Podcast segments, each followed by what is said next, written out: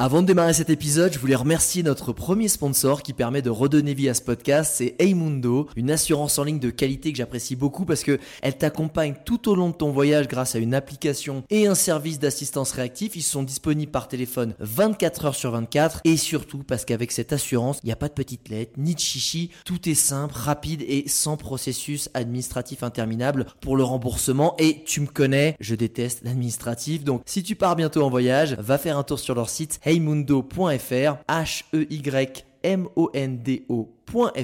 Maintenant, place à l'épisode du jour. Regarde-moi ça J'ai l'impression de faire la dégustation. Wouh ça c'est de la vue Ah c'est magique cet endroit C'est absolument dément. Le spot est juste incroyable. Ça joue vraiment à quelques centimètres. Et s'enfoncer un peu dans la forêt. Oh, ok, bon, ok. Tout le monde est absolument gentil. C'est ça la vie.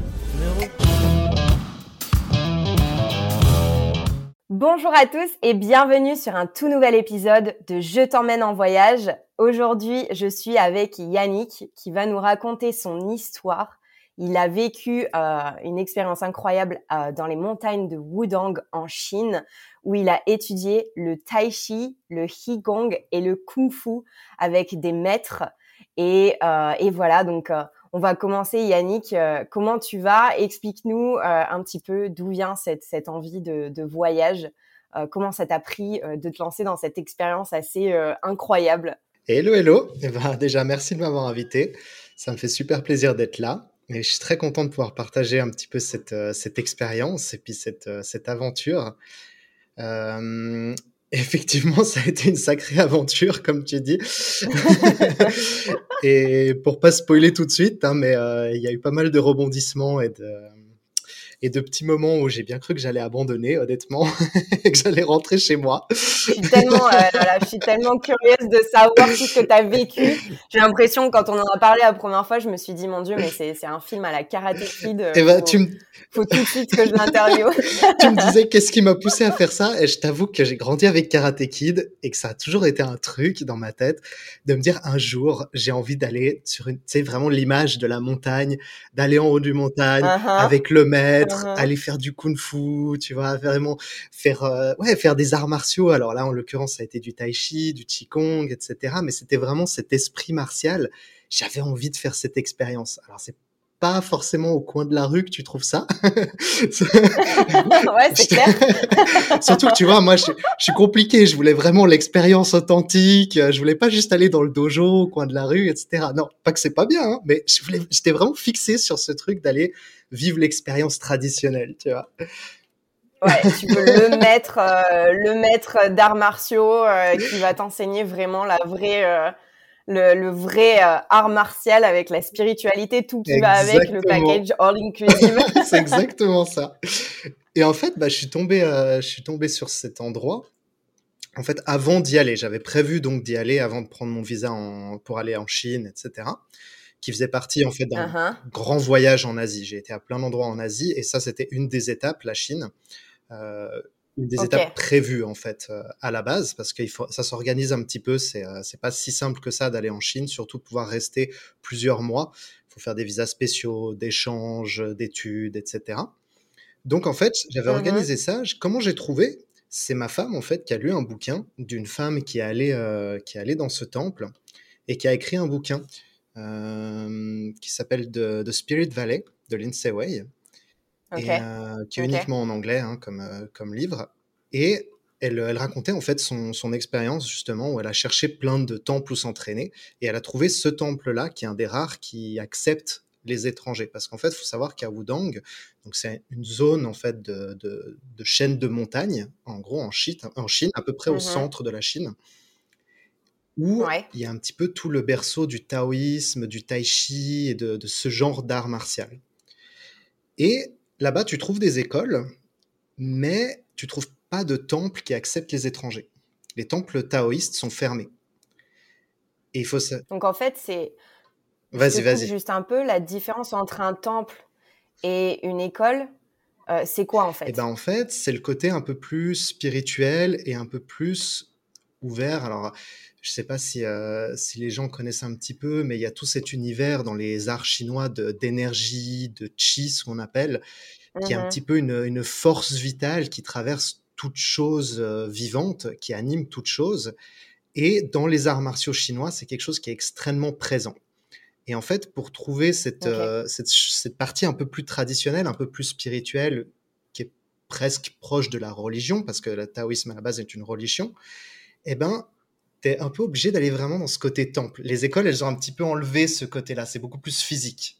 Ok, donc en fait, c'est un mode euh, Kill Bill activé. Euh, je m'enferme avec un maître euh, et je, je fais pas que des arts martiaux, quoi. Il y a aussi beaucoup de spiritualité. Exactement. Donc j'imagine peut-être de la méditation. Exactement, tu as tout compris. Donc couper, couper de tout. Ok. C'est exactement ça. Oh là là. Et les temples comme ça, bah, en fait, la majorité accepte pas les étrangers. Parce que le gouvernement chinois étant ce qu'il est, il est assez fermé sur certaines, sur certaines choses qui touchent la religion. Et euh, ça peut être un peu compliqué à des, à des moments.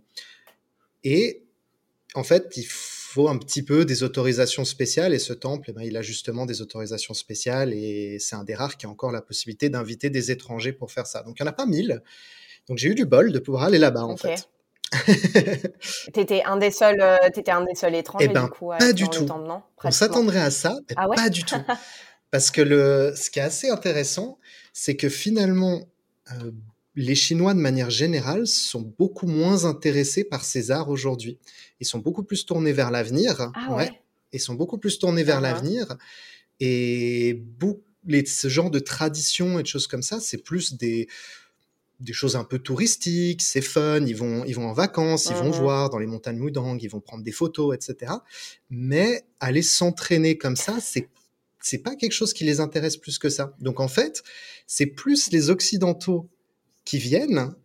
Et en fait, le maître qui était là-bas, c'est justement, il a, il a été content en fait un petit peu que des occidentaux viennent parce que il trouvait très peu d'élèves à, entraîner. Et c'est un peu le cas de beaucoup aussi de, maîtres dans les alentours.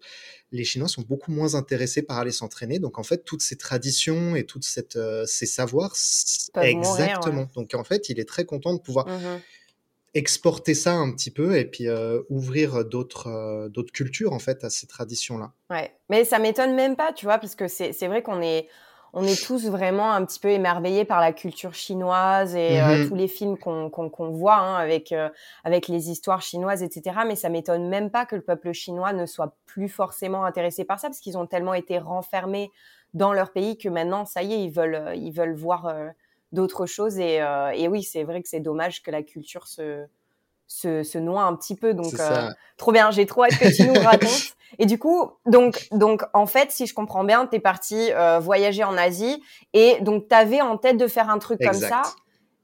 Et, et c'est là où euh, ta femme a, lu ce bouquin et, et elle t'a dit vas-y c'est bon on y va. Et donc là tu as commencé, tu as fait ton voyage et tu as inclus ce voyage-là vraiment à l'intérieur pour prendre bien le temps. C'est ça, c'était une étape. Et t'es parti combien de temps? Euh, Alors au total euh, en Asie je suis parti un an, mais pour la partie en Chine ça a duré trois mois. Waouh, trois mois de trois mois d'entraînement à peu près deux mois d'entraînement intense et un mois où je me suis un petit peu baladé en, en, Chine. J'ai le temps d'y aller. J'ai profité d'aller faire un petit peu euh, la Grande Muraille, la Cité interdite, les classiques. Et puis ensuite, oh euh, ensuite le, vraiment le temple, l'expérience du temple, qui elle a duré deux mois immersif où là c'était bah, c'était quasiment non-stop en fait. Hein. Je t'en dirai peut-être un petit peu plus après, mais euh, effectivement, c'est entraînement, entraînement, entraînement tous les jours. Hein. C'est Ouais, c'est Karate Kid, c'est beau, mais après, une fois que tu y es, euh, t'en chies, quoi. Voilà. Donc, faut vraiment, faut vraiment être déterminé pour, euh, pour y aller, quoi. Ouais, c'est, bah, on verra si t'as, si t'as été jusqu'au bout. Bah, t'as fait deux mois, c'était censé être combien de, combien de temps au total? C'était deux mois. C'était deux mois qu'on avait. Ah, deux mois. Donc t'as pas abandonné. Eh non, spoiler, exactement. j'ai pas abandonné. spoiler alerte. Yannick est allé jusqu'au bout. Ouais, mais j'ai quand même hâte de savoir euh, tout, tout le parcours que tu as vécu dedans. Est-ce que euh, donc là on, on, on, est Yannick, on va, on se dirige pour aller à Wudang. Mhm. Euh, comment ça, ça fonctionne pour y aller? C'est quand même assez euh, reclus hein, dans la Chine quand même.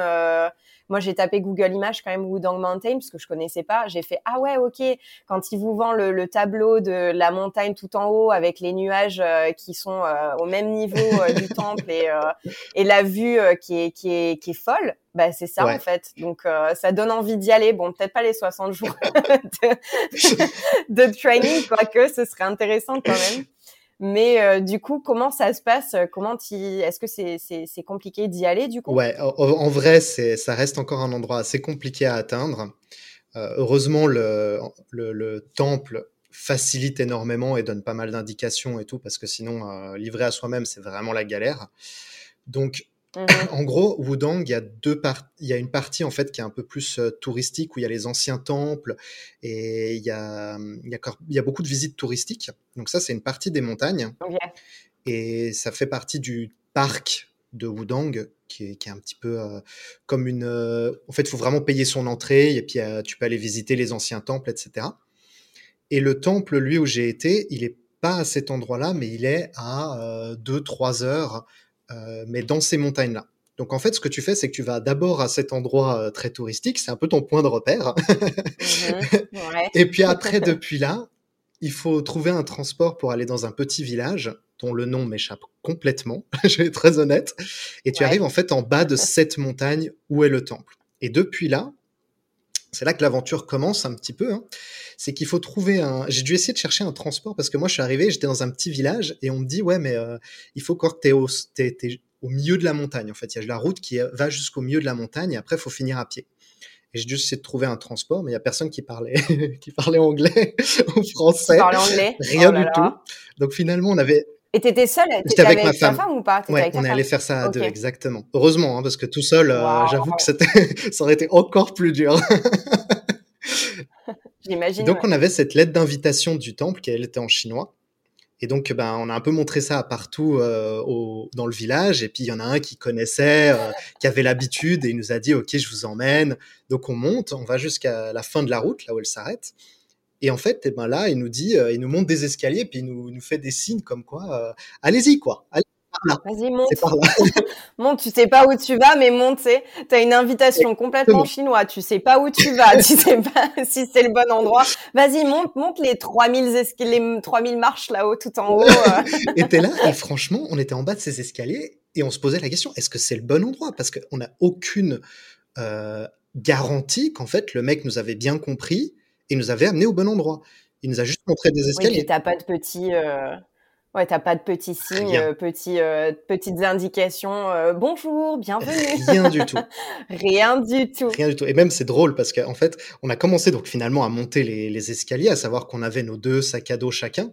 Donc un sac à dos devant, un sac à dos derrière, parce que oui, on est forcément, on n'a pas été très malin. On s'est pas dit on va laisser des affaires dans un hôtel en bas, etc. Non, nous on est monté avec la totale. Uh-huh. on commence à monter les. T'étais déjà en training à monter Exactement, on s'est dit c'est l'entraînement, c'est le départ, allez go Et donc on a commencé à monter ces escaliers, et là on est tombé au bout de, de, 30 minutes, il y avait un petit panneau, et euh, à savoir que le temple où je suis allé s'appelle euh, le temple des Five Immortal Temple, donc le temple des cinq immortels. Ouais. Et euh, là, c'était marqué sur le. Pourquoi tu sais pourquoi les cinq Parce qu'en fait, c'était dans, la, dans la légende ou dans, dans l'histoire, après ça dépend comment on voit les choses, cinq sages, en gros, qui sont allés dans ces montagnes-là et qui ont commencé à méditer, à transmettre les, les esprits taoïstes, etc. Et à aider le village, à, à, faire du bien autour du village et tout. Ils ont élu domicile dans cette montagne-là. Donc, donc voilà. Euh, c'est ouf quand même. Je trouve ça trop. Euh, le, juste le fait que ça s'appelle le, temple des cinq immortels. Waouh, beau gosse. Genre, ça donne trop envie. Ça donne trop envie d'y aller juste pour ça. Tu sais, cinq immortels. Waouh. Et donc, on a, on a, hum, oui, on en était là donc à, à, cet endroit et le panneau, lui, était écrit le temple des, des filles. Et nous, on était là. Non, mais c'est pas le bon. C'est pas possible. Et ouais. Bon, finalement, on se dit, bon, il n'y a, y a, pas, y a, pas moyen, ça doit être là, donc on continue. À savoir qu'on a marché pendant 4 heures. Ouais, 4 heures. Ouais. Dans le doute de savoir si on était toujours sur la bonne route pour arriver à ce temple. 4 heures de marche à pas savoir si tu vas arriver devant ton temple, super. Bah, déjà déterminé, quoi. Ben ouais. Oh 4 heures. Ouais, ouais, 4 heures. Alors normalement, ça prend un peu moins de temps. Que de ouais, marche. 4 heures de marche en montée, en fait, où tu montes des escaliers, des escaliers, des escaliers.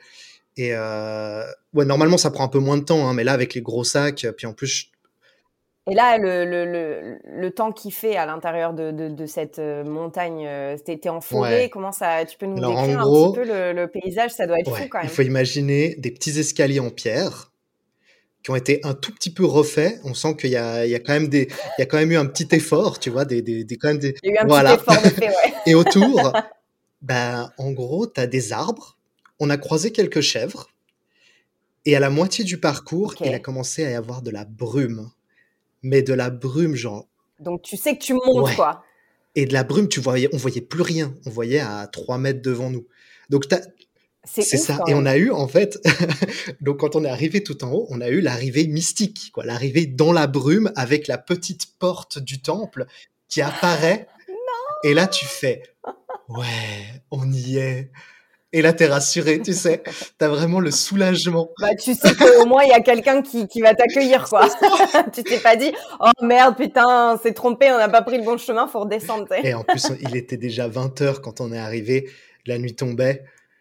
Aïe, aïe, aïe, on n'aurait pas revu redescendre. Hein. Ça devait être ouf quand même. C'était c'était incroyable. Moi, je me souviendrai toute ma vie. Il faut vraiment imaginer cette, cette grande arche en pierre qui sort de la brume et après, derrière, tu as le temple. Et tu as vraiment la première chose qui t'accueille, c'est cette grande arche de pierre avec, les, avec les symboles en chinois, que, aucune idée de ce qu'ils veulent dire. Ce que j'allais te dire, il y a une signification quand même à cette arche, je pense, non? Le fait de la passer, est-ce que tu entres pas justement dans un endroit sacré, etc. Exactement, euh? c'est la, c'est la porte vers le temple, et quand tu franchis cette porte, tu es dans un temple. Donc les règles d'un temple s'appliquent, parce qu'on pourra en discuter aussi hein, un petit peu après. La grosse différence, tu me posais entre une école et un temple, bah, c'est que tu es dans un temple. Donc tu es dans un temple, donc tu dois respecter aussi des préceptes qui, sont, qui font acte dans un temple. On est allé avec ma femme, par exemple. Au moment où tu franchis cette porte, tu es dans un temple, donc tu ne vas plus te tenir la main ou faire de démonstrations de, ouais, ouais, bien sûr. voilà, d'amour ou de, mmh choses comme ça. Bisous, voilà. rien, des câlins, ouais, euh, éviter de jurer, par exemple, par respect. Tu vas, tu vas mmh éviter d'être habillé n'importe comment. Enfin, il y a, y a, quand même un certain respect, une certaine, euh, un certain état à garder en fait quand tu es dans un temple pour garder cet esprit euh, de temple qui est si important. Bah, je pense que vu qu'on en parle, tu peux nous en parler. C'est quoi les règles dans un temple euh, chinois? J'y avais été il y a quelques années, mais j'étais jeune, je m'en rappelle pas mmh trop. Je sais qu'il faut pas avoir de chaussures. Euh, est-ce que tu peux nous dire tout ça? Alors, chez les taoïstes, les chaussures sont OK. Il faut aussi distinguer, en fait, le, les zones de résidence du temple et les altars. Donc, les altars, qu'est-ce que c'est un altar? C'est là où on voit, en fait, les statues, en général, et où là, les, les, les, les, les personnes qui vont venir faire leurs offrandes ou bien qui vont venir prier, etc. Comme nous, en Europe, on aurait euh, d'un coup Jésus, euh, l'image de Jésus, par exemple, dans le christianisme, tu vois. Ouais. Et eh ben, c'est un petit peu mmh pareil, mais mmh avec leur propre, euh, leur propre représentation spirituelle. Et donc ça, c'est les altars. Et alors là, c'est très strict. Là, vraiment, c'est c'est là où ils font les offrandes. Voilà, exactement. Tu vas, as toujours mmh une petite bougie qui va être allumée. Forcément, bah, il faut la maintenir allumée. Ça fait partie aussi des tâches qu'on avait dans le temple. Euh, il y a le fait de d'effectivement être toujours couvert, épaules, euh, genoux, euh, ventre, etc. En fait, tu d'être habillé, de montrer le moins possible, en général, juste la, juste la tête, quoi. Et de toute façon, on est allé en hiver, hein, donc on n'avait pas envie de se découvrir. Pour ah ouais, en plus, ça fait la totale, quoi. Tu es là en hiver. En hiver, il fait combien là-bas? En fait, on... en montagne en plus. On est oh. arrivé en octobre et on est reparti en mi-décembre. Et ah on, bah a eu les neiges, on a eu la neige, donc en gros, on a eu de à peu près 10 degrés jusqu'à 0. Donc tu t'es retapé les 4 heures de marche euh, à descendre le temple sous la neige. Et donc, les petites marches en pierre euh, bien glissantes, tu sais, génial. Après deux mois de, de, training. les deux oh mois de training. Mais euh, donc pour en revenir à ta question, ouais, c'est ça. Après, il y a aussi beaucoup de règles sur le fait de quand tu es à table, par exemple, quand on mange euh, dans le temps, bah, c'est silence. On va pas parler dans les, pendant les repas. On va pas jurer, comme je disais aussi tout à l'heure.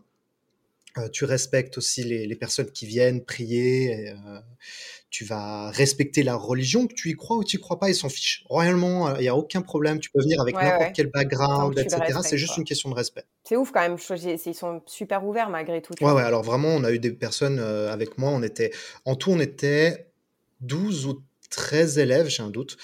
Et c'était tous des Européens ou des Américains. On avait euh, une personne qui venait d'Hong Kong, on avait une personne qui venait de, de Suède. Enfin, tu vois, c'était c'était très très varié et avec des backgrounds et même des religions un peu différentes en fait. Donc, euh, ce côté-là, aucun, aucune importance. Tu peux euh, tu peux faire ce que tu veux, tu peux penser ce que tu veux. Il y a aucun problème. On est là pour s'entraîner et partager un moment dans le respect. C'est tout ce qui compte. Ouais, c'est un peu à partir du moment où tu passes cette arche, euh, bah t'es plus forcément la personne que tu es dans le quotidien. Euh, tu es juste toi, Yannick, avec ton esprit, ton âme, prêt à être ouvert à justement cette culture et ce training, etc. Et forcément, t'en ressors différent. Il y, a, il y a quand même une super spiritualité, je trouve, là-dedans. Tu pourras peut-être nous en dire plus parce que euh, ce que tu en penses par rapport à ça. Mais euh, et du coup, donc tu es, dans ce temple, tu arrives, tu as fait quoi? Tu as sonné? Tu as sonné, tu as toqué à la porte? Comment ça se passe? La porte du temple était un peu ouverte, prête à la cour. En fait, il faut, je te décris un tout petit peu euh, le temple, comme ça, ça donne, ça donne une petite idée aux personnes qui nous écoutent de à quoi ça ressemble. Je vais essayer de faire au mieux. Donc, en gros, tu arrives, il y a cette arche. Ensuite, tu as une, une espèce de terrasse, une grande cour où là, c'est on fait les entraînements. C'est là où on s'est entraîné au tai chi, au kung fu. C'est vraiment la partie physique, tout ce qui est physique. Ensuite, derrière, tu as la partie avec la. Il faut imaginer le temple comme un carré avec un peu des espèces de, de, murs autour, comme un carré de, de murs.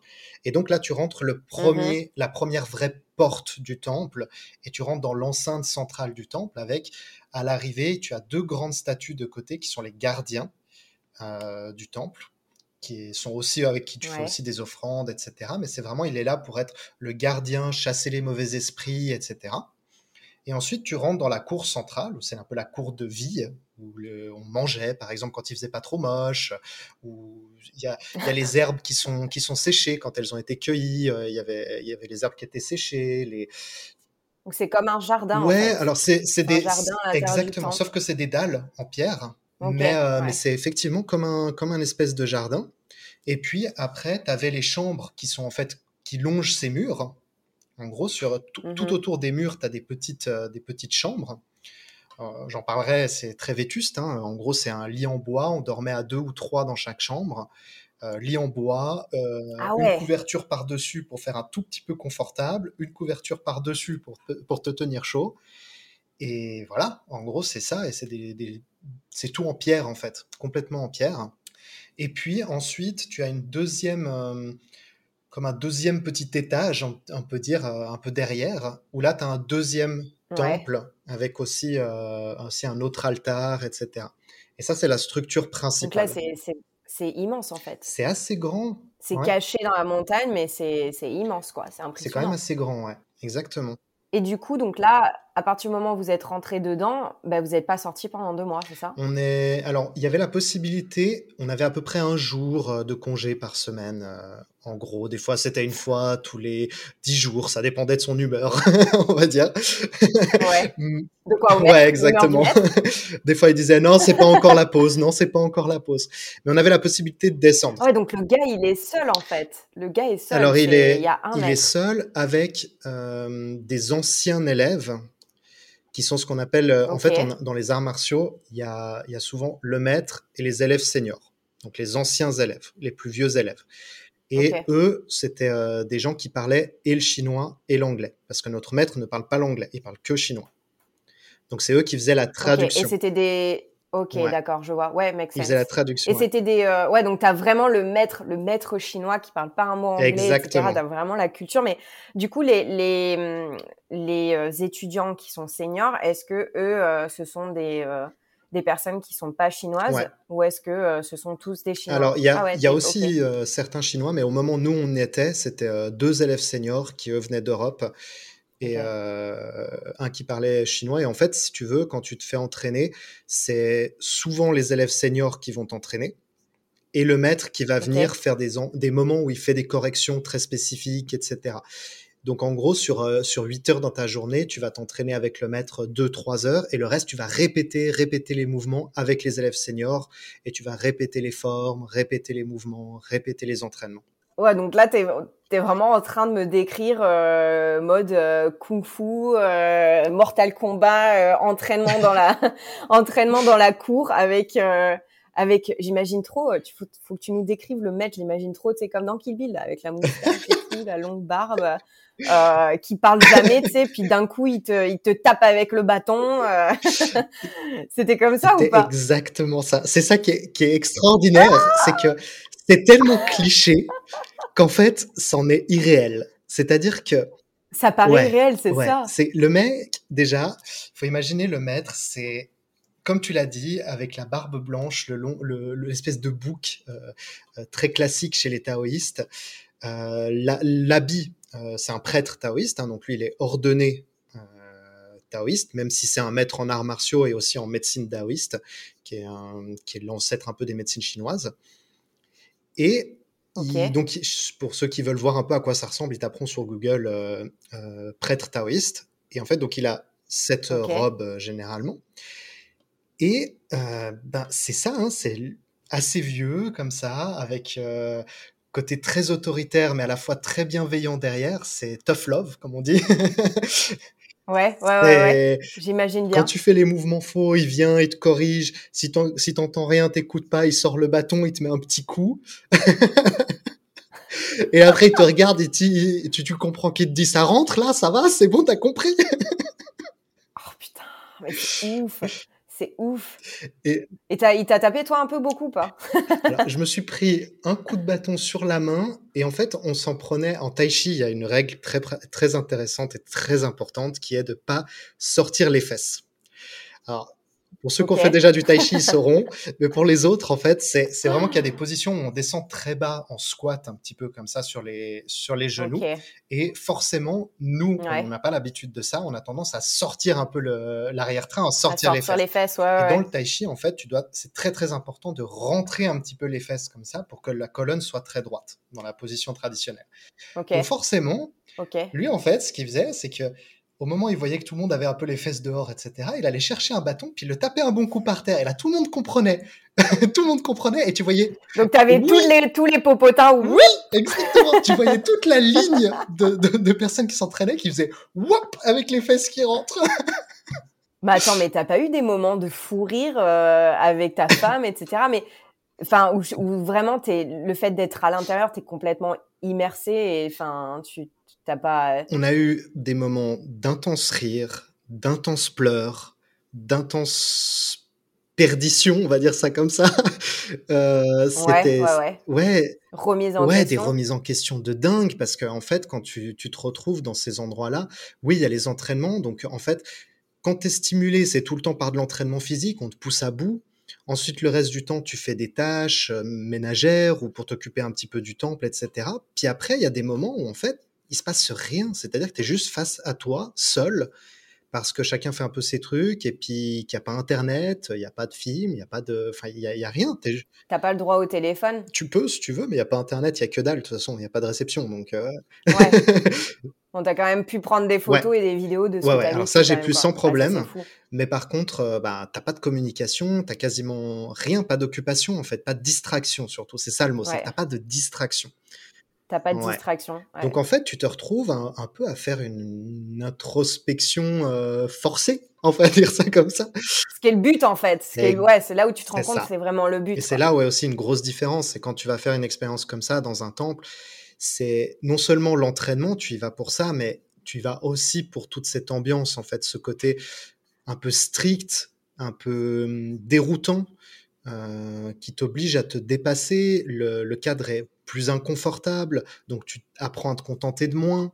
Tu apprends à vivre plus simplement, tu apprends à vivre dans le silence, à écouter juste la nature. Nous, on a tout le temps du bruit, du bruit d'habitude, surtout si tu habites en ville. C'est vraiment un, une bulle, une bulle hors du temps, hors du monde. Et c'est un truc, euh, c'est un truc, tu t'y attendais à ça ou là le fait que tu me dises tout ça, c'est ce que tu t'en es, tu t'en es rendu compte à la fin? Que c'était comme ça en fait. J'avais un petit peu cet espoir entre guillemets parce que c'était quelque chose que je recherchais. sans vraiment avoir posé des mots dessus et avoir vraiment pu me faire une image concrète, mais c'était plus un sentiment. Et mmh quand je suis arrivé là-bas et que j'ai vécu tout ça, c'est là que j'ai réalisé que c'était quelque chose que j'avais recherché pendant très longtemps, en fait. Et ta femme aussi? Ouais. On n'a pas vécu les mêmes expériences hein, du tout. On, a, on, en a chié tous les deux, soyons très honnêtes, mais, mais pas forcément de la même manière. Pas forcément de la même manière. Euh, pour moi, ça a été, par exemple, beaucoup plus un dépassement physique. Pour moi, le plus dur, ça a été le physique. Ouais. Le côté mental, le côté de se priver de beaucoup de choses, le côté de vivre un peu à la dure, avec pas grand-chose, etc., correspondait plus à mon caractère. Donc, ça m'a moins... Ça a été moins difficile. Par contre, physiquement, j'étais pas prêt. Euh, je souffrais encore beaucoup de, migraines chroniques, donc j'avais une grosse peur du sport. À savoir que c'était aussi un des, une des raisons pour laquelle je voulais aller me dépasser, c'était pour essayer de dépasser cette peur-là. Parce qu'à chaque fois que je faisais du, sport, j'avais des migraines qui venaient. Et donc moi, ça a été vraiment et tu as trouvé, euh, as trouvé pourquoi tu avais ces migraines? Alors, non, il n'y a, pas, y a pas de souci. Tu as trouvé pourquoi tu avais ces migraines? Je savais déjà pourquoi. Après, euh, niveau médical, il n'y avait pas trop de possibilités euh, de faire, de faire grand-chose. C'est des, des, migraines avec aura. Donc, en gros, tu vois plus rien, tu n'arrives plus trop à parler. Tu, ah ouais, ouais, intense. Ouais, tu as des grosses crises comme ça où pendant 6 heures à peu près, tu peux plus rien faire. Euh, à savoir que le fait de euh, faire de l'exercice de plus en plus, tu augmentes en fait ta résistance, on va dire. Et donc ça mmh s'améliore en fait en fonction des, exercices que tu fais. Après, j'ai aussi eu la chance un petit peu euh, d'avoir un autre point de vue que la médecine occidentale avec ben, mon maître qui était là-bas, qui était aussi dans la médecine plus chinoise. Donc il m'a donné des massages de la nuque et des choses comme ça qui ben, personnellement m'ont énormément aidé. Ouais. Ils ont fait une grosse différence. Aujourd'hui, c'est mmh des choses que je fais tout le temps aussi après avoir fait du sport, etc. Et ça aide énormément. Disons qu'aujourd'hui. Et là, tu te sens mieux. Ouais, c'est ce que j'allais te dire. Donc, en fait, tu te sens ouais, mieux. Bah, je suis passé c'est ouf. Et du beaucoup coup... de crises à beaucoup moins. vraiment, une fois, c'est peut-être une ou deux fois par an aujourd'hui, ce qui pour moi est juste euh, libérateur. Quoi. Ouais, bah, c'est beau. Les migraines, euh, les migraines, c'est clair que ça t'empêche de vivre par moment. Hein. J'imagine même pas toi euh, ce que tu as vécu avec les migraines où tu vois plus rien et tout. Euh, c'est un autre level quand même. Hein. C'était fun. On va dire ça comme ça. et du coup, pour revenir à tes, à tes entraînements, est-ce que tu peux, du coup, là, on va rentrer vraiment dans le dans le deep du sujet au niveau tai chi, etc. Mm-hmm. Est-ce que tu peux euh, nous dire la réponse, la, différence entre parce que tu t'es entraîné au tai chi, au attention, je ne sais pas le prononcer, au qigong. Yes, c'est juste. C'est bon? Au qigong et au kung fu. Est-ce que tu peux nous, euh, parce que moi personnellement, j'y connais rien. Est-ce que tu peux me décrire en fait, c'est quoi la différence entre les trois et c'est quoi les mm-hmm. spécificités des trois en fait? Donc quand je suis allé là-bas, si tu veux, c'est un petit peu par euh, ça se fait par session. Il y a en gros des programmes, tu vois, tu fais un mois, il y avait ça qui était prévu, et un mois où il y avait un autre thème qui était prévu. Donc le premier mois où j'ai été, ça a été le tai chi. Donc nous, on s'imagine un peu le tai chi en mode très euh, très doux, un petit peu. Je sais pas si on a, si tout le monde a cette image, mais on a ces images où il y a des, des personnes en Chine qui sont dans les temples, euh, dans les parcs, pardon, euh, dans les exactement, et qui font des mouvements lents comme ça, ou dans les films, on, a vu beaucoup ça. Donc ça, c'est aussi une forme de, de tai chi. Moi, j'ai appris une forme de tai chi qui est un petit peu plus proche de l'art martial. Euh, à savoir que le tai chi à la base était vraiment un art martial de combat. On en reviendra, c'était la deuxième partie de mon séjour, donc le deuxième mois, là, c'était du tai chi de feu, c'est-à-dire du tai chi de kung fu donc là vraiment de combat. De feu. c'est comme ça qu'on l'appelle. oh waouh, ok, tai chi kung fu, ok, ok. Et l'autre, le premier, donc que je disais, c'est du tai chi de l'eau et des, qui est beaucoup plus fait pour la longévité, pour la santé, pour l'entretien du corps physique, etc. Heureusement que j'ai fait celui-là d'abord et pas directement le deuxième, parce que le deuxième, j'aurais pas survécu si j'avais pas pu m'entraîner avant pour le premier. ouais, ouais, ouais. Vraiment. Ben, l'un va pas sans l'autre. En voilà. Heureusement que tu fais, tu fais celui-là avant parce que clairement, physiquement, j'étais pas prêt à faire du kung fu. Euh, c'est tellement intense que il m'a fallu d'abord faire du. Ça paraît tellement simple quand tu les vois, tu, sais, tu te dis. Euh, et puis le oh. kung fu en Chine, c'est pratiqué dans une d'une manière qu'on peut qu'on pourrait même pas faire en Europe tellement ça serait mal vu. C'est-à-dire que c'est Ouais, c'est un peu, c'est pas agressif parce qu'il n'y a pas d'agressivité, mais il y a de la violence dans le sens que tu te fais violence, tu te dépasses énormément. Tu vas par exemple, mmh. tu vas te taper, tu vas faire des choses comme ça qui sont du renforcement physique. Tu vas, tu vas par exemple te taper entre deux personnes et tu tapes les bras en boucle, comme ça, jusqu'à vraiment la douleur en fait fait partie de l'entraînement. Et Ouais, donc tu tapes les autres, quoi. Tu tapes, tu, tu te tapes Exactement. un peu comme à la, vraiment, je reviens encore à la Kill parce que c'est la seule référence que j'ai, mais quand elle tape euh, contre, contre le, le, le bout de bois, là, vraiment, pour euh, se faire violence. Le, le, le, truc le plus proche qu'on a, qu'on connaît, la majorité des gens connaissent, c'est un peu le Kung Fu Shaolin où on voit ces, ces personnes qui se renforcent, tu sais, en tapant un tronc d'arbre en boucle, comme ça longtemps. Bah, il y a un petit peu des techniques de ce style-là qui sont, qui sont présentes dans ce genre de kung-fu. Il y a aussi beaucoup d'entraînement physique, hein, c'est-à-dire que tu fais aussi bah, tout ce qui est pompe, tout ce qui est euh, conditions physiques et ce genre de choses. Tu fais de la course, on montait en haut de la montagne, de tout en haut du pic de la montagne en courant et ensuite Oh là là. Euh, il y, a, y a plein de choses comme ça. Donc physiquement, la deuxième partie pour moi, ça a été extrêmement difficile, mais heureusement qu'il y a eu la première partie donc de Tai Chi de l'eau. Là, on a déjà Kung Fu et Tai Chi. Donc ça, c'est deux formes différentes. Tai Chi, on va retenir, c'est plus santé. Kung Fu, c'est plus combat. Et ensuite, tu as le Qigong. Le Qigong, c'est un petit peu... Euh, je vais peut-être me faire taper si je dis ça, mais c'est un peu le yoga chinois, on va dire. ok. Sens... Pourquoi tu vas te faire taper par les gens qui qui, euh, qui connaissent Voilà, il y a peut-être parce que potentiellement c'est pas c'est pas tout à fait juste ce que je dis, mais on va on va l'imaginer un peu comme ça pour que, que tout le monde comprenne. Donc c'est des mouvements qui sont là vraiment pour entretenir la santé. Pour le qigong, c'est vraiment le côté santé. C'est vraiment fait pour ça. C'est fait pour euh, donc, tu as un équilibre entre les trois. Exactement. Et il y a aussi le dernier point qui était la méditation. Tous les soirs, on faisait une heure de méditation.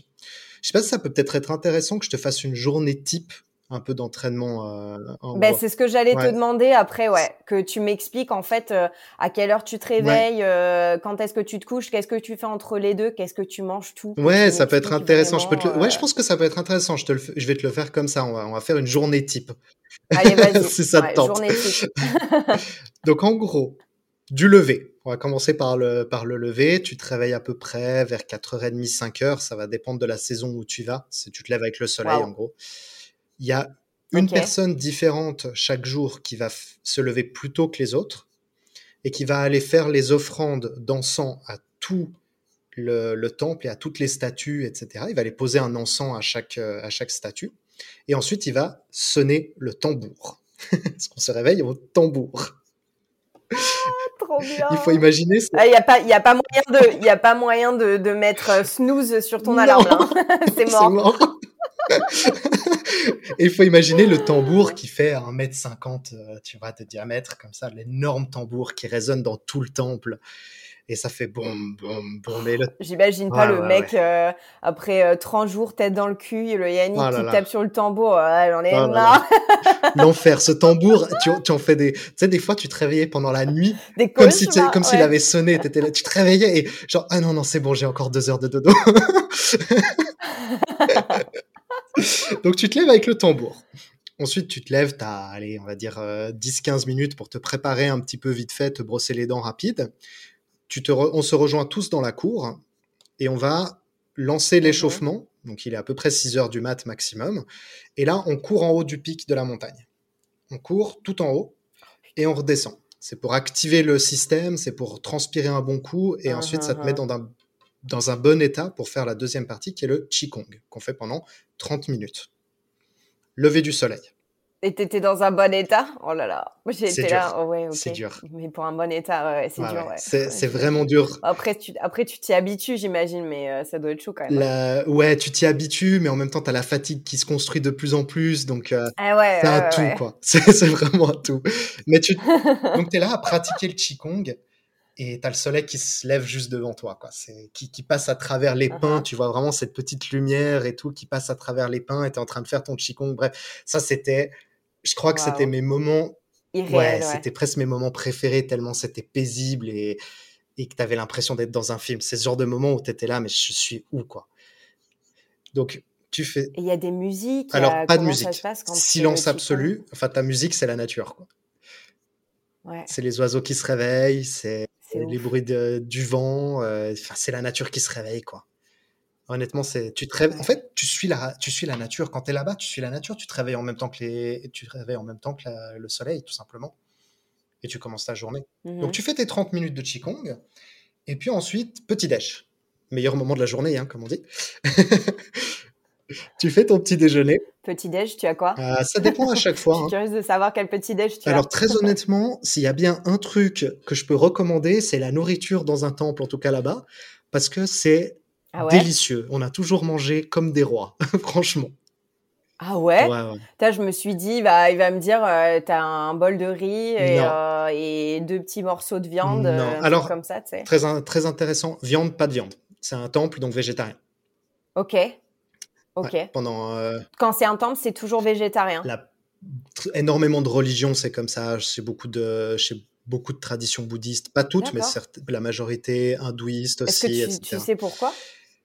Il y a beaucoup de, en fait, il y, a de, il y a beaucoup de notions entre végétarisme et spiritualité, particulièrement au niveau de la méditation. Dans les médecines chinoises et dans les traditions taoïstes, en fait, le régime végétarien permet de mettre la physiologie de ton corps dans un état qui, qui est adéquat à la méditation. Il est considéré que ceux qui mangent de la viande sont plus agités et donc ont de la peine à rester dans l'immobilité. Intéressant. Ok, ok, ok. Donc quand tu, je me euh, suis dit peut-être que c'est euh, respect des animaux ou tu sais un truc comme ça. Alors il y a aussi dans le, respect des Il y a aussi ce fait que tu ne dois pas tuer dans l'enceinte du temple, très clairement, même des, même des mmh insectes, etc. Tu, tu, évites de tuer des, des, êtres vivants dans l'enceinte du temple.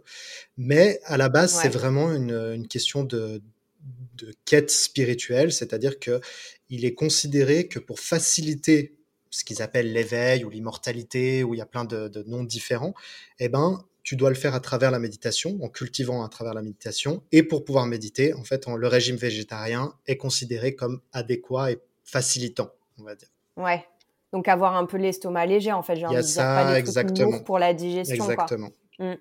Mais du coup, tu me fais poser une question, parce que c'est vrai que je me, suis, je me la suis pas posée avant, mais tu me dis, on ne tue pas dans le temple. Mais en fait, c'est vrai que bah, 4 heures de marche pour se faire livrer euh, une côte de bœuf, j'imagine ça doit être compliqué. Elle est, très bonne ta question. Tous vos légumes, etc. Elle est très bonne ta question. Eh ben ouais, mais je te laisse... où est-ce que vous avez la, nourriture? Je te laisse deviner. Comment est-ce que tu amènes de la nourriture jusqu'en haut d'un temple?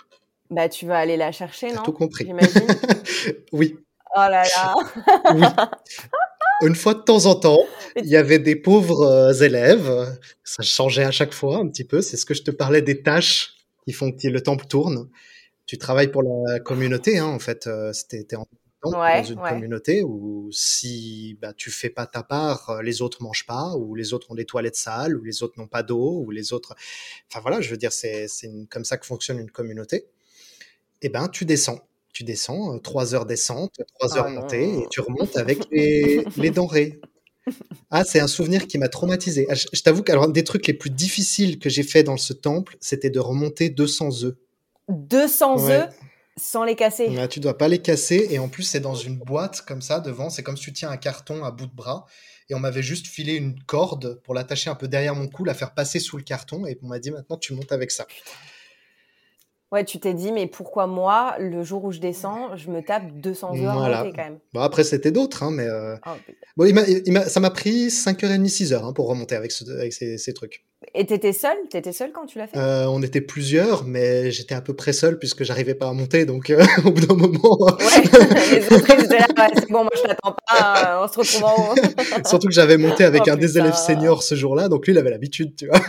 ouais, ouais, ouais. Ouais, mais t'es jamais. En fait, tu t'arrêtes jamais de t'entraîner, quoi. T'es tout le temps en mouvement, tout le temps en train de faire quelque mais chose. Mais tu sais cette idée de Exactement. Mais tu sais, cette idée de Karate Kid où tout est une excuse pour un entraînement, on le voit un moment, genre laver la voiture ou bien faire ci, etc.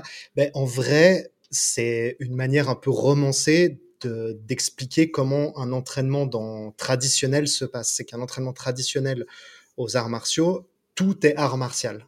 Tout est kung fu.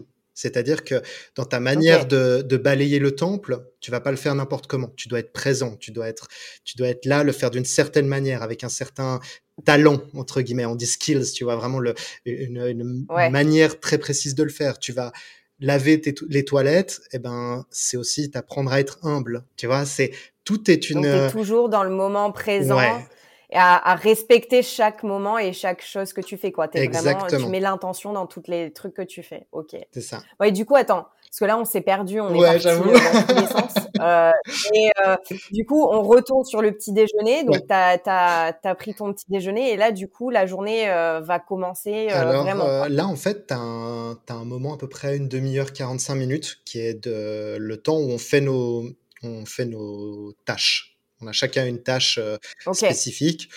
Par exemple, euh, pour te donner un exemple d'une tâche, c'était de balayer la cour euh, parce qu'il y a des feuilles mortes qui tombent et tu dois balayer la cour pour, et pour Ok. ensuite pour l'entraînement. Ou alors ça peut être euh, faire chauffer l'eau parce que ben, l'eau faut la chauffer avant de pouvoir la boire. Euh, ça peut Mhm. être aller laver les toilettes, comme on en a parlé, etc. Bref, tout le monde a une tâche qui, qui changeait en fait durant, le, durant le séjour.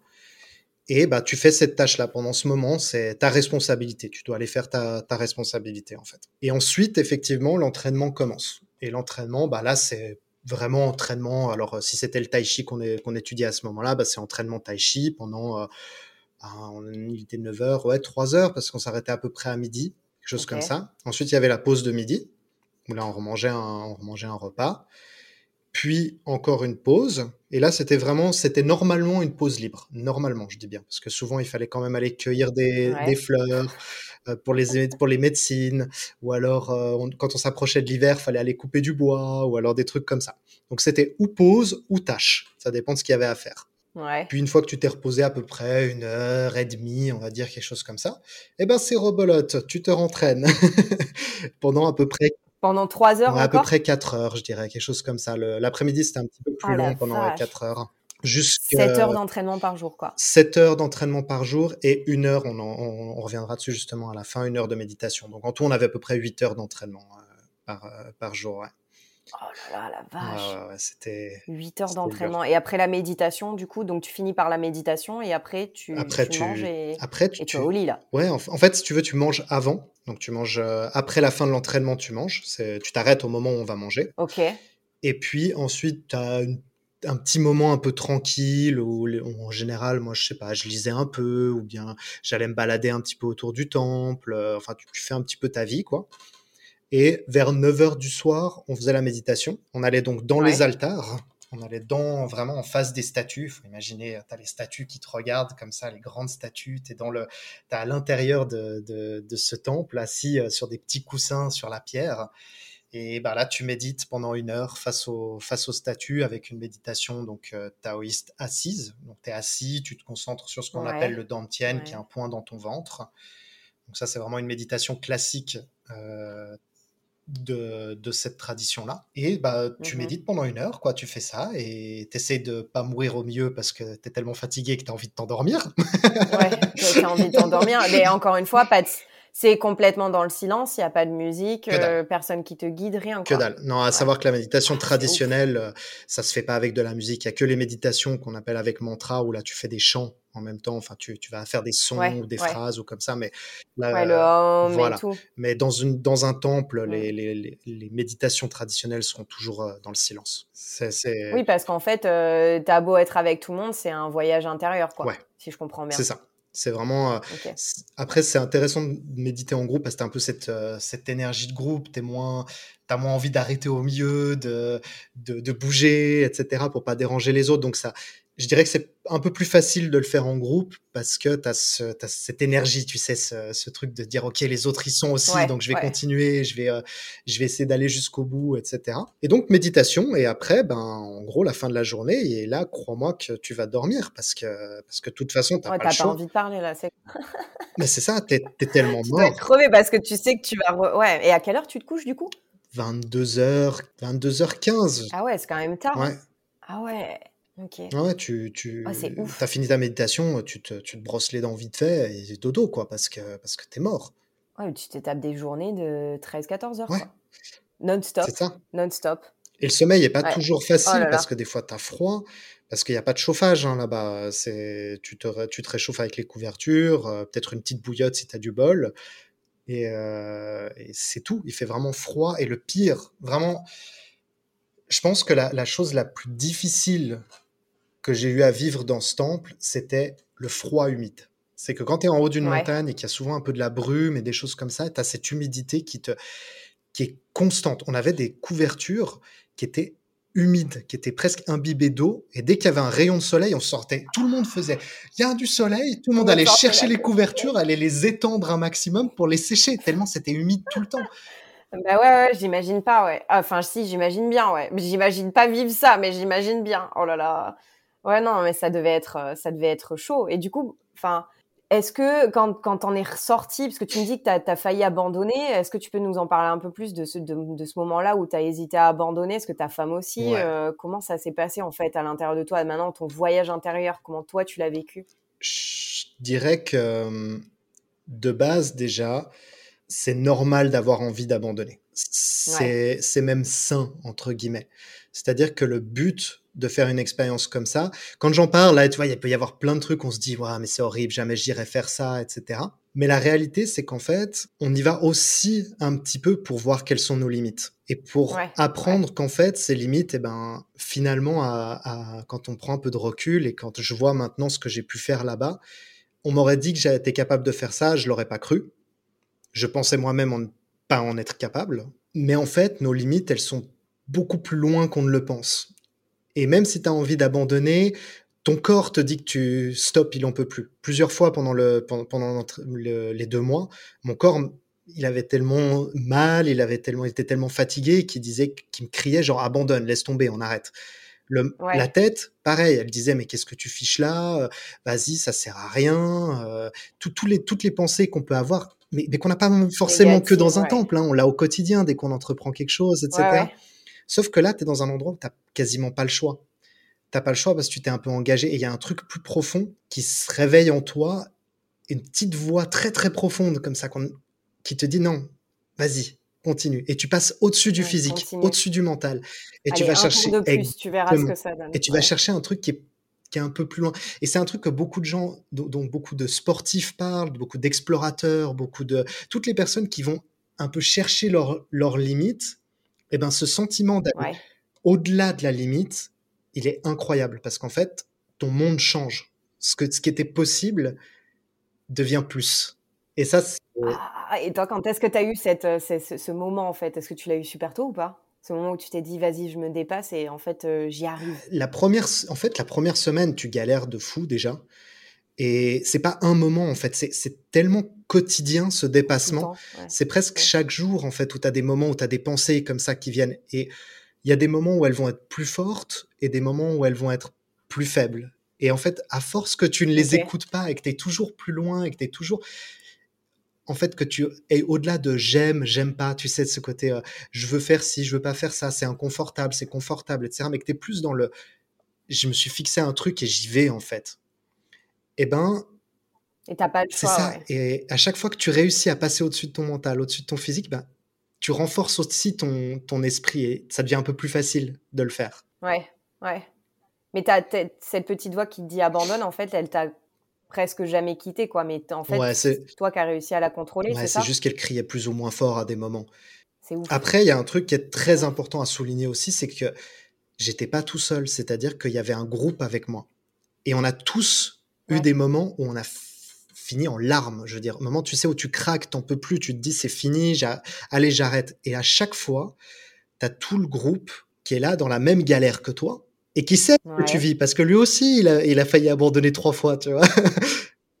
qui vient et puis qui te dit allez, c'est, allez, on, on, continue, tu vois. Donc il y a aussi ce côté de, du groupe qui fait que c'est une expérience humaine. Tu as une cohésion, ouais, c'est unique. C'est une expérience humaine incroyable. J'ai tissé des liens avec ces personnes qui sont plus fortes en très peu de temps que, que ce que tu peux euh, avoir avec plein de gens que pourtant tu connais depuis longtemps. Juste parce que l'expérience en elle-même était tellement, tu te dépasses tellement, tu vas tellement au-delà de tes limites, tu es tellement mis à vif que finalement ça crée des liens, ça crée des liens de fou avec les gens qui sont là. Ouais, ouais mais c'est bien décrit ce que tu dis, tu es, mis à vif. Et du coup, là, à l'heure d'aujourd'hui, est-ce que tu, sens que tu es toujours connecté au Yannick qui, était dans ce temple ou est-ce que tu sens que le quotidien t'a peut-être un peu éloigné de ça? Est-ce que, à l'heure d'aujourd'hui, comment, comment tu te sens après cette expérience? Qu'est-ce que tu en as retenu et, Ça a été un point de départ, en fait, pour moi. Concrètement, ça a été un, un nouveau chapitre de ma vie. J'avais. J'étais à ce moment-là un petit peu paumé Euh, je savais pas trop où je voulais aller, ce que je voulais faire de ma vie, et je trimballais aussi beaucoup de d'événements un peu traumatiques de mon passé que j'avais un petit peu de peine à laisser derrière moi. Et, pour moi, cette expérience au temple, ça a été un nettoyage. Ça a été un nettoyage, un moment où on m'a débarrassé un petit peu de tous ces poids et où j'ai pu être presque euh, à neuf, tu vois, une page vierge, une page blanche. Donc pour moi, ça a été vraiment ça, ça a été une forme d'introspection où j'ai pu apprendre à mieux me comprendre, à mieux me connaître et à laisser tout ce que j'avais plus envie d'avoir avec moi. Et donc ça a été le, le, départ en fait de quelque chose. Donc je suis toujours connecté avec ce moment dans le sens que aujourd'hui, ma vie où j'en suis, ce nouveau chapitre de ma vie, il a commencé à ce moment-là. Parce que, bah, pour la petite histoire, maintenant, j'enseigne énormément la méditation. Je le, je le, fais avec des groupes, avec des personnes en individuel sur la santé mentale et ce genre de choses. Et c'est aussi beaucoup coloré par cette expérience que j'ai vécue parce que avec avec les gens que j'accompagne, j'essaie de d'amener un peu cette expérience de temple et ces pratiques qu'on peut avoir dans des temples à des personnes qui peuvent pas forcément faire ce, genre de voyage, ce genre de, de, changement, ou parce que leurs conditions leur permettent pas, ou parce que financièrement, ou bien c'est pas donné à tout le monde d'avoir le temps de pouvoir aller faire ce genre de choses.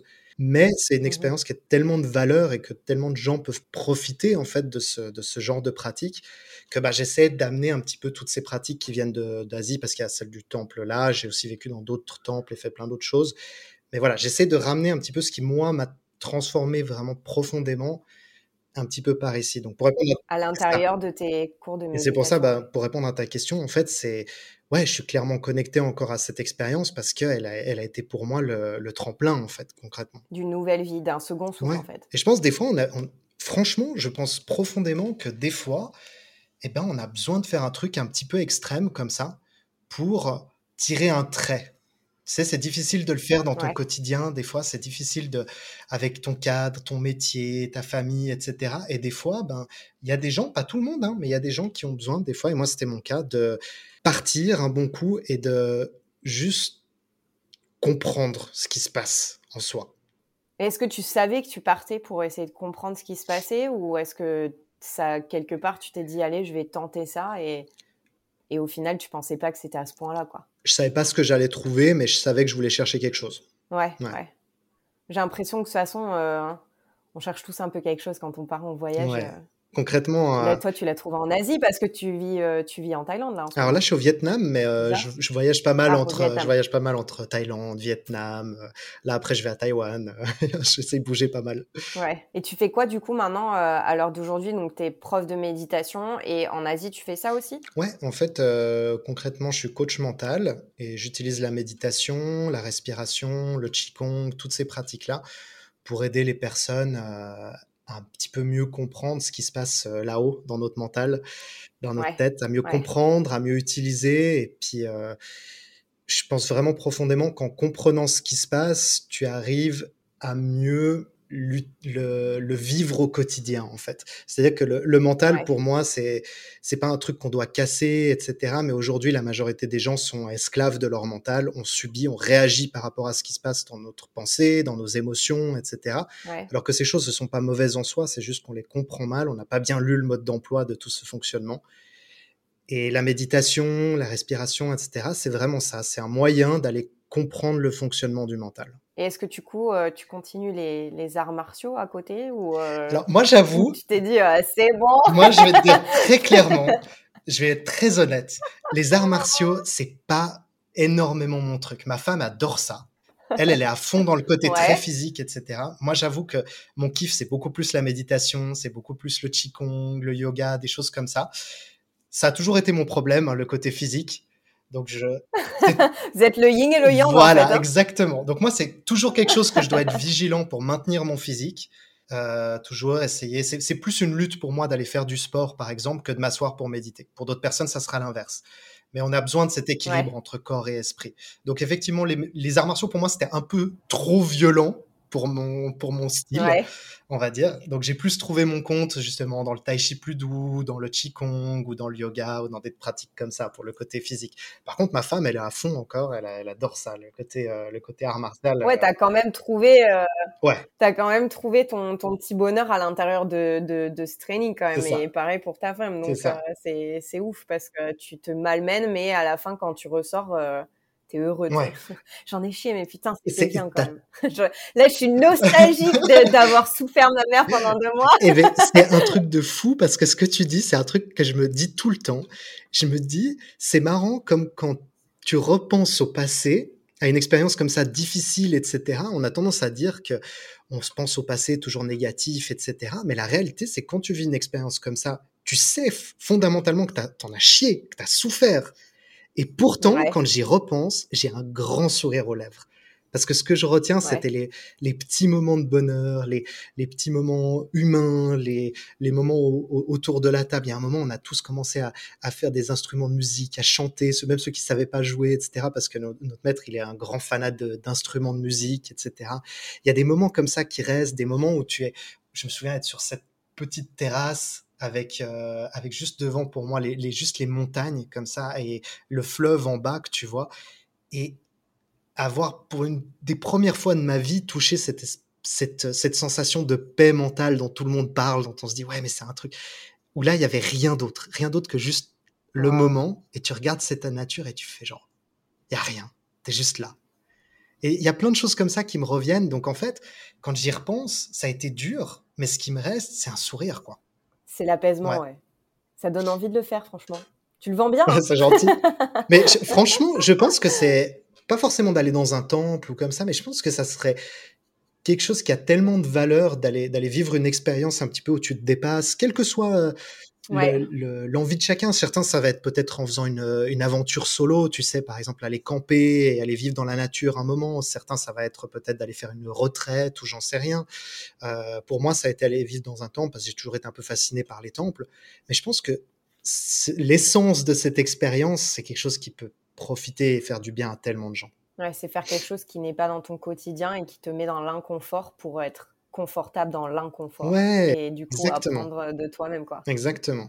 C'est ouf. Et du coup, euh, est-ce que tu le referais, cette expérience? Tu penses le refaire un jour ou pas? Je pense le refaire, pas forcément de la même manière, dans le sens que j'ai adoré cette expérience euh, dans ce temple.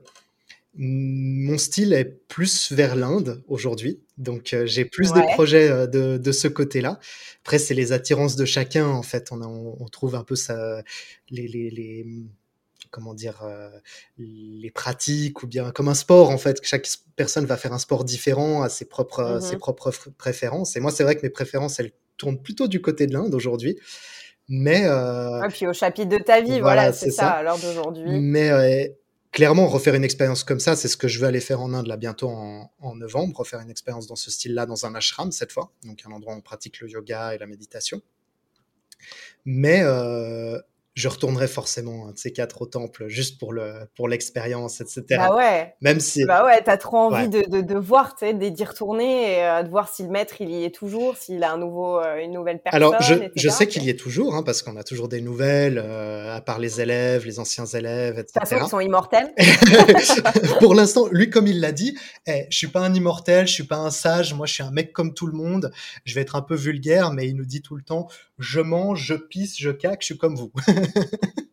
Ah ouais, le mec, il te disait quand même ça Ouais, parce qu'il y a aussi ce côté un petit peu, tu sais, quand tu arrives, tu, tu as tendance à mettre un maître un peu sur un piédestal, un petit peu à, bah, complètement, voilà, bah, dire oui, c'est un être parfait, etc. Tu peux avoir cette tendance-là. Clairement, c'est pas un, c'est pas un homme parfait, il est sur la voie, il cherche aussi. Ce qui est sûr, c'est que par contre, il est, c'est un maître en arts martiaux, c'est un maître en médecine, c'est un maître en plein de compétences comme ça, et c'est un cultivateur de la voie taoïste, donc qui cherche à aller atteindre cet éveil, euh, cette, immortalité de l'âme, etc.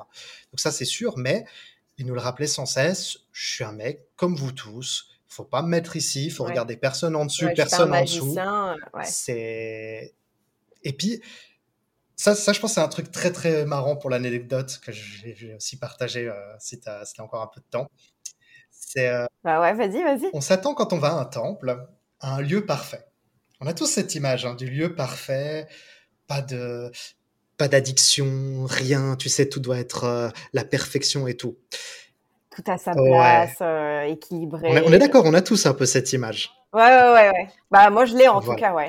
Quand tu arrives là-bas. Surtout en Chine, ouais. Ouais. Eh ben, tu arrives là-bas, tu prends cette image et on te la déchire. Pourquoi? Parce que le maître, il fume comme un pompier. D'accord Tout le monde fume là-bas en Chine. De toute façon, tout le monde fume dans ces coins. Dès que tu es un peu, alors, dès un peu retiré de, des, grandes villes en Chine, ça fume, ça fume, c'est incroyable. Ils fument tous. Ah. Mais ils fument quoi? Mais des espèces de cigarettes qu'ils font eux-mêmes, euh, tout ce qu'ils trouvent, franchement. C'est des trucs sans filtre. Non mais le, le, maître de stand, mais il fume, mais comme un pompier, je veux dire. Café à fond c'est un, un, maniaco du café. En même temps, euh, après 15 heures d'entraînement dans la journée, et, euh, si t'as pas de café. Euh... Non, mais c'est vraiment, c'est pas du tout la perfection en fait. C'est un. Ouais.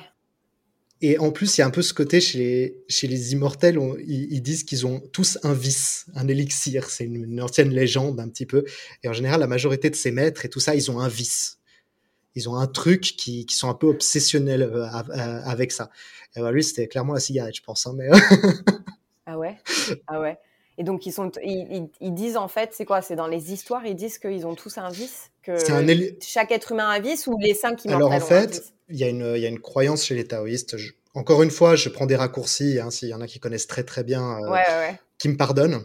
Mais on ne t'en voudra pas. Mais en gros, si tu veux, il est considéré que des personnes qui développent énormément leur spiritualité ont un pas déjà sur l'autre, euh, sur la fin de leur vie en fait. Et que s'ils veulent rester, pour rester humain, ils se prennent à quelque chose qui les connecte au monde humain. Donc un, vice, quoi. un élixir. bah ouais.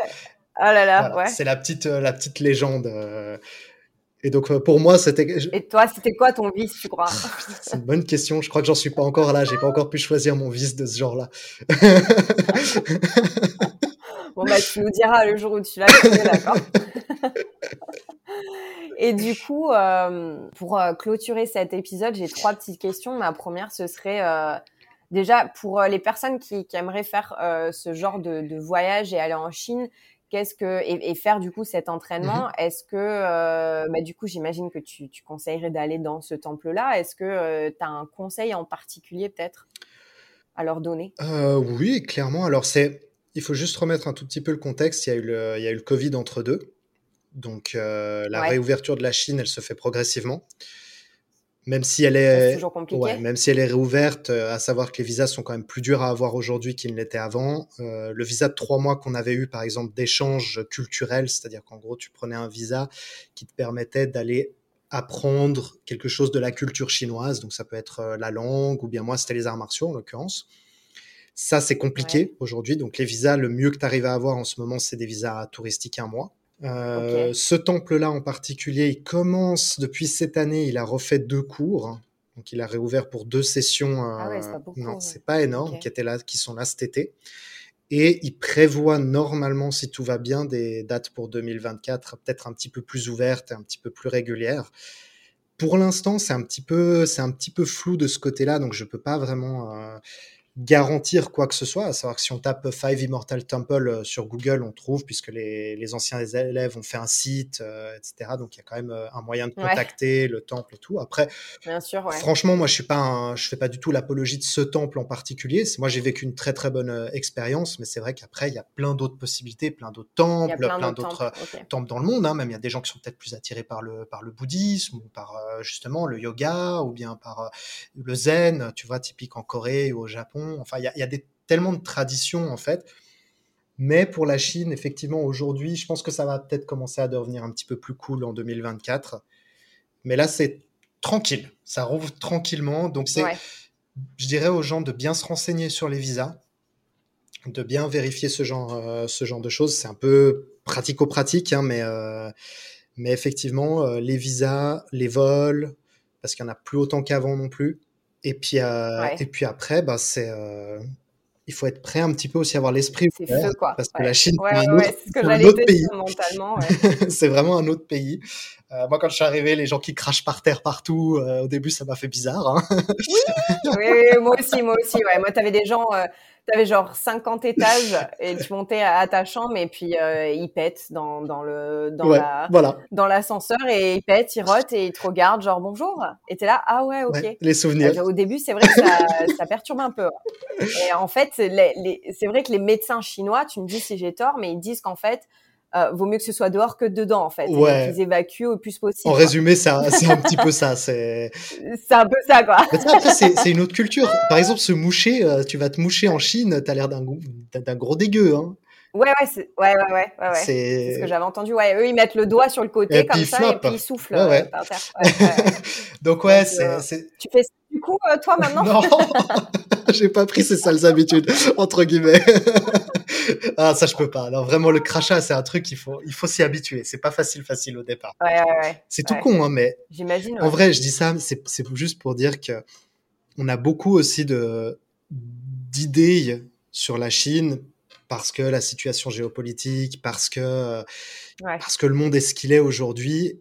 Mais je pense que quand on va voyager dans ce pays, et c'est le cas pour n'importe quel pays hein, finalement, mais pour la Chine, il y a un très gros choc culturel et beaucoup de fausses croyances aussi. C'est très Ouais. important d'y aller vraiment avec un esprit ouvert et quand tu vas dans ce genre de temple, etc., avec ce, ce respect, en, en ayant tes idées, tu peux les garder, tu les, tu les as, il n'y a pas de problème, hein, il n'y a pas de, de- aucune honte à avoir ces idées, mais quand on va là-bas, ben, on s'adapte, quoi. Le régime, il est Ouais. ce qu'il est, les gens, certains aiment, certains aiment pas, ça correspond à chaque euh, idée de chaque personne, mais quand on va dans un de ces temples, si tu veux que ça se passe bien, comme partout, il faut respecter Tu et s'adapter ouais, et y aller en se disant que c'est pas des vacances quoi. Clairement, c'est c'est une expérience incroyable que je conseille à tout le monde, mais y allez pas si si c'est pas vraiment un kiff, y allez pas euh, si euh, comment dire si c'est pour Si prouver quelque chose de, ou tes- de ton année. voilà ouais, ou alors ouais. euh, de faire de faire des vacances ou de vivre juste un truc un peu chill en se disant oh je vais là-bas et je vais faire le touriste etc parce que parce que vous allez être déçus concrètement c'est t'as pas le temps de faire le touriste tu vis la vie d'une autre manière en fait complètement Ouais, une expérience en soi et quand tu vas là-bas pour ça tu y vas pour ça pour vivre cette expérience Pour ça, ouais. Et du coup, si, euh, si là, aujourd'hui, euh, je te donnais euh, la clé d'une machine à remonter le temps, Mhm. c'est quel, euh, quel moment dans ce- cette expérience que tu, euh, tu revivrais là, maintenant, tout de suite, si je ferme les yeux et que, que tu me décris euh, ce moment-là, lequel ce serait? Bah, tu sais quoi, c'est un moment super simple. Mais en fait, finalement, c'est l'humain. hein. C'est... On avait très froid, pas de chauffage. Et donc, la, la tradition, un petit peu l'habitude, c'était de se retrouver dans... Il y avait juste une toute petite cabane où on faisait un feu, en fait. Et je sais pas, le feu, ça a toujours eu quelque chose de... qui rallie, Ouais. les... Qui rallie les... les gens depuis la nuit des temps. hein. Et le fait que quand tu vis des expériences aussi difficiles, que tu as des doutes sur toi, sur, sur le fait que tu vas y arriver, pas y arriver, ces moments autour du feu où tu te réchauffes à la fois le corps, mais tu te réchauffes aussi un petit peu euh, le, le mental, les émotions, la chaleur, le cœur. Ouais. C'est des moments que j'oublierai jamais. Le, vraiment, c'était le, la paix après l'effort. Et ouais, c'est tout. Ça donne envie d'aller s'asseoir. hein. Tu vois, comme quoi, hein, c'est souvent les moments les plus simples qui restent, finalement. Ouais, ouais. Le moment de paix, en Ouais. fait. Ouais, ouais, C'est ça. Je... Et du coup, euh, si tu aurais une citation à... pour décrire ce voyage, est-ce que tu as une citation du coup qui, qui décrirait ce voyage? Je suis pas très bon pour les citations, pour me souvenir des citations, mais, Non, mais, mais dans euh, le sens que une, une phrase, une phrase qui représenterait ton voyage, pas forcément une citation de quelqu'un, mais quelque chose qui, qui représenterait ton voyage, toi. euh. le truc qui me vient comme ça, c'est assez cliché, mais c'est rien n'est impossible en fait. C'est, c'est, moi, Ouais. je suis allé là-bas et honnêtement, je savais pas si j'allais y arriver ou pas. J'avais mes doutes, j'avais peur, j'étais. T'as, t'as peur pour toutes les conneries du monde, hein. T'as peur pour comment vont être les toilettes, parce que j'en ai pas parlé, mais c'était des toilettes, c'est un trou, quoi. C'est tout. Donc t'as peur Ouais, T'as peur d'avoir froid, t'as peur d'être sale, parce que là-bas, il n'y a pas des douches comme on a, c'est juste tu te laves avec un seau d'eau. as tellement de peur et tu as tellement de moments où tout ton être essaye de te dire que ça va pas être possible, que tu vas pas y arriver. Et finalement, si. Finalement, tu y arrives. Tu passes à travers tout ça et ouais, c'est pour cette expérience et c'est un truc que j'ai retenu dans ma vie. C'est que maintenant, euh, quand je vois des moments difficiles, quand je vois des trucs, je me dis Ouais, mais Yannick, tu as quand même fait ça dans le passé. Donc, faire ça. tu t'es quand même touché avec un seau d'eau en plein milieu de la montagne, au milieu de nulle part, euh, te peler les, les fesses. T'en as chié tous les jours pendant deux mois, 8 heures par jour. Tu peux bien en chier pour faire ce petit truc, ou ben, tu peux bien euh, avoir cet inconfort-là, etc. Donc, à chaque fois, j'y reviens et c'est ce truc. Tu te dis, en fait, c'est pas impossible. Si j'ai réussi à faire ça et que je pensais que c'était impossible et que j'ai réussi à le faire, ça veut dire qu'en fait, toutes mes, tous les moments où je me dis que c'est impossible, bah, finalement, ça l'est peut-être pas tant que ça, quoi. Ça remet en perspective. Ouais, ça remet à sa place, ouais. ouais. Rien n'est impossible, internaute. bah, merci beaucoup, Yannick, euh, de nous avoir partagé euh, cette histoire qui est super douce, au final, pleine de pleine d'énergie et en même temps d'apaisement.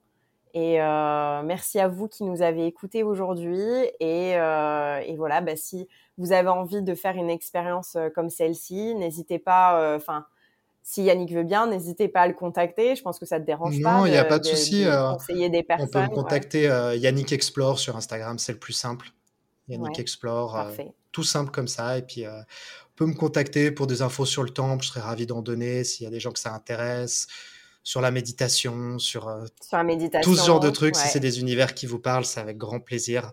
Et puis merci hein, vraiment de m'avoir invité. Et c'est vrai que c'est une histoire qui est toujours agréable à raconter. Et donc merci d'avoir euh, de m'avoir offert cette possibilité de la partager avec euh, avec tout le monde, quoi. Donc vraiment cool. Bah, Super expérience. Merci, merci beaucoup. Merci à toi.